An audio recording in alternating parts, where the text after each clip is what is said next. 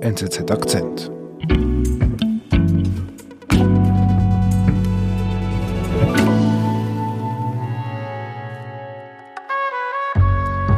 Fabian, ich habe dir was mitgebracht.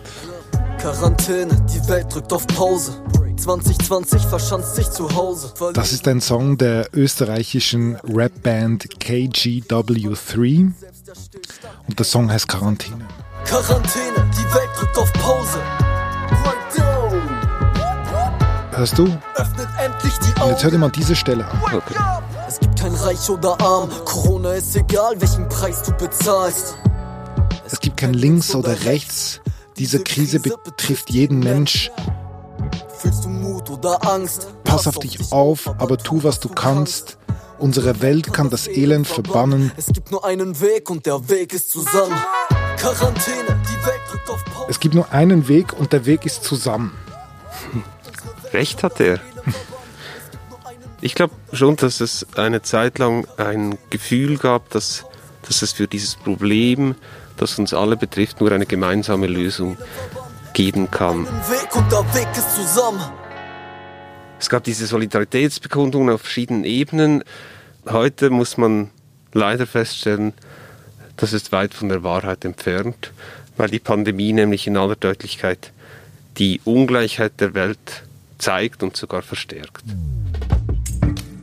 Die Corona-Pandemie verstärkt den Egoismus der Industrieländer und macht die armen Länder noch ärmer.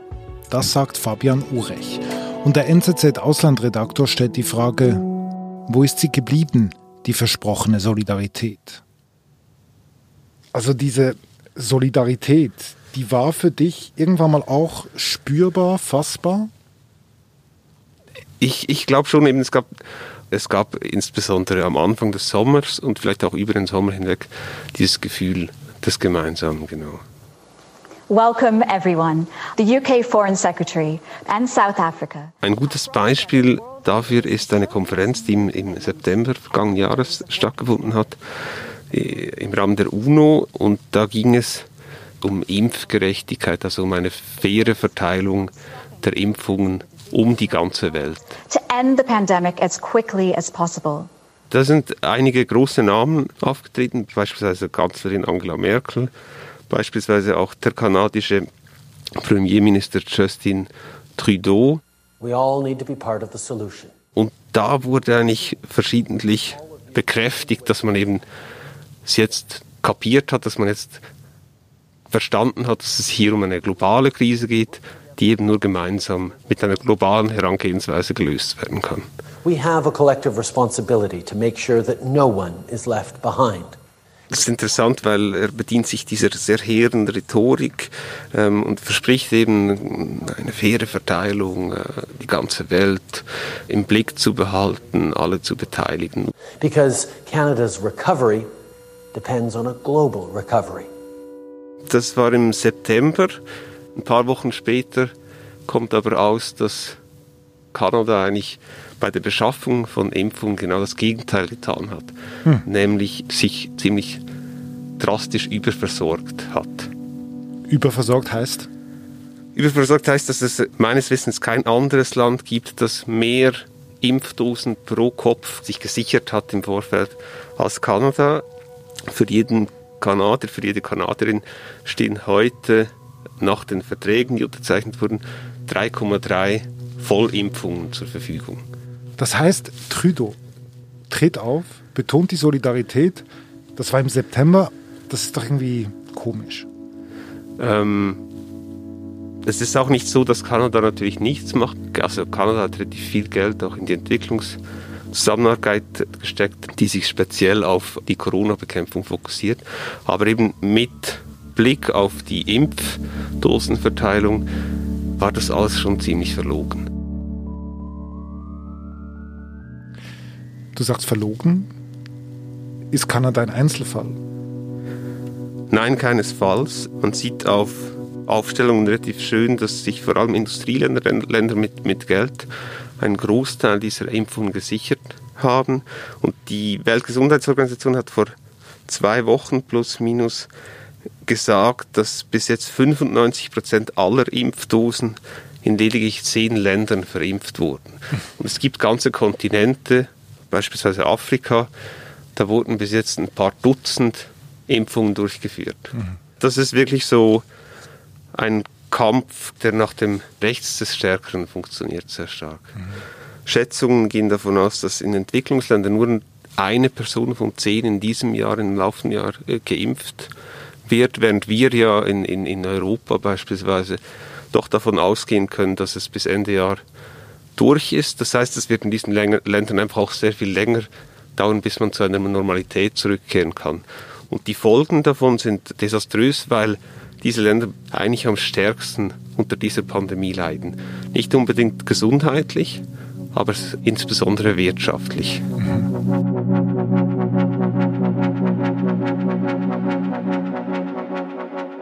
Ah, das ist interessant. Die armen Länder leiden unter dem Impfnationalismus der reichen Länder, aber nicht epidemiologisch, sondern ökonomisch. Kannst du da ein Beispiel nennen? Ein gutes Beispiel dafür ist Haiti. Und da gehen jetzt seit einiger Zeit relativ viele Menschen auf die Straße, weil sie wütend sind, weil sie zu den Benachteiligten gehören, einerseits eines korrupten Systems, aber auch einer Wirtschaft, die jetzt durch Corona besonders stark in Mitleidenschaft gezogen wurde. Und in Haiti ist es sehr wahrscheinlich, dass die Armut, die sowieso schon sehr verbreitet ist, nochmal stark zunehmen wird durch Corona. Und was hier in Haiti passiert, steht eben stellvertretend für eine Entwicklung, die es global gibt, mhm. gerade in den ärmsten Ländern.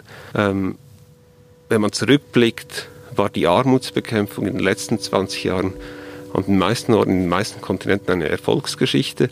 Es gab einen Rückgang über die letzten 20 Jahre und jetzt wegen Corona erleben wir ähm, erstmals wieder einen Anstieg der extremen Armut. Mhm. Und die Weltbank berechnet das so, dass wenn du weniger als 1,90 Dollar pro Tag hast, bist du extrem arm. Und diese Leute sind dann tatsächlich auch äh, von Dingen wie chronischer Unterernährung oder Hunger betroffen. Mhm. Und die Weltbank spricht in dem Zusammenhang auch von einem verlorenen Jahrzehnt für die Entwicklungsländer.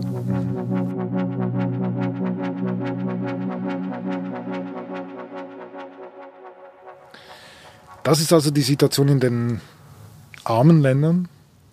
Ähm, arme Menschen gibt es ja auch äh, bei uns in den Industriestaaten. Wie geht es denen? Ja, dort hat die, die Pandemie und, und, und die Folgen haben natürlich auch sehr starke Auswirkungen, ein bisschen weniger existenziell als in den ärmsten Ländern, aber gerade auf den Arbeitsmarkt haben sie schon äh, sehr spürbare Auswirkungen. Das ist eine Demonstration Ende November in Genf. Da gingen insbesondere Leute aus der Gastroindustrie auf die Straße, das heißt äh, Kellnerinnen, Kellner, Köchinnen, Köche, die um ihren Job fürchten. Also es sind keine Corona-Verschwörer oder einfach Leute, die Corona-Leugner, sondern die gingen wirklich auf die Straße, weil sie arbeiten. Genau, weil sie direkt betroffen waren von den Maßnahmen der Pandemie.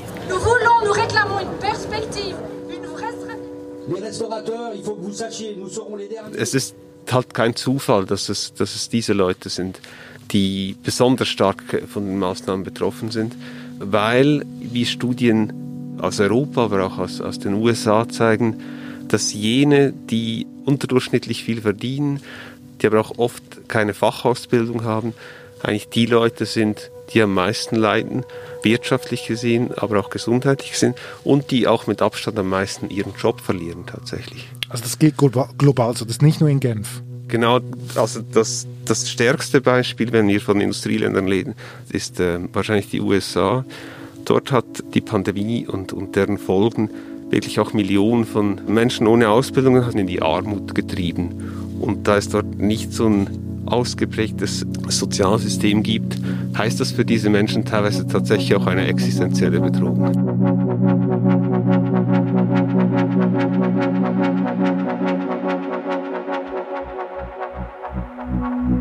Wir sind gleich zurück. Wenn wir bei der NZZ über Ideen streiten, dann bitte richtig. mit offenem Visier und klarem Verstand, mal laut und leidenschaftlich, mal mit feiner Klinge und spitzer Feder. Aber immer mit der Achtung vor den Andersdenkenden. Journalismus. Punkt. NZZ.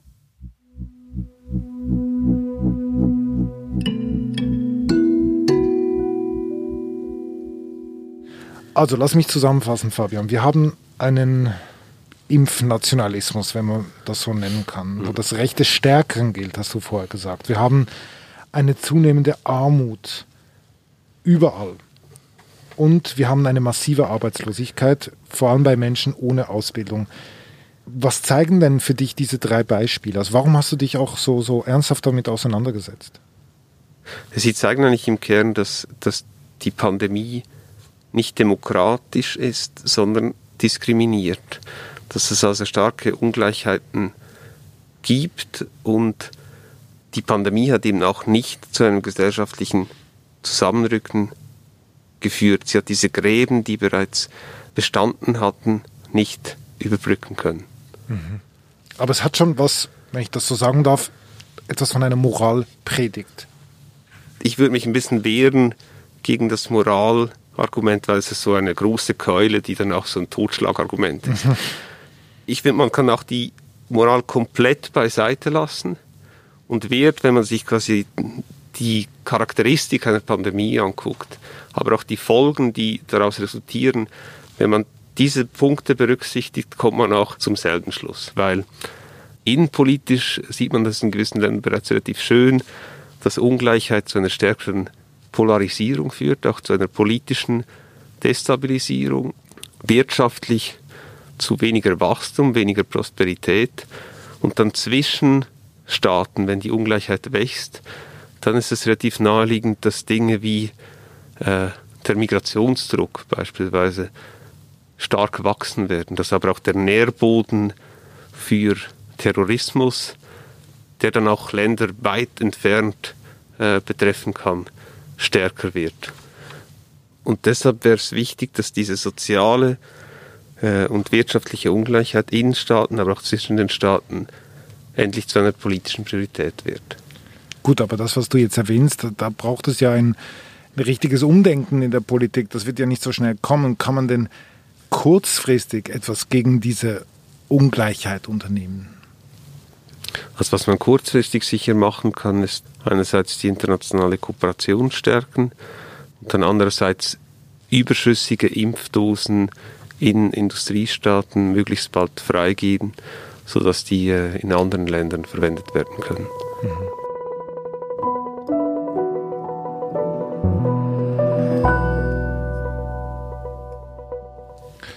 Lieber Fabian, Vielen Dank. Du hast einen Leitartikel geschrieben, wo du genau darauf eingegangen bist. Ich werde den Link dazu in die Show Notes hineinkopieren. Auf jeden Fall vielen Dank, dass du bei uns warst. Danke, David.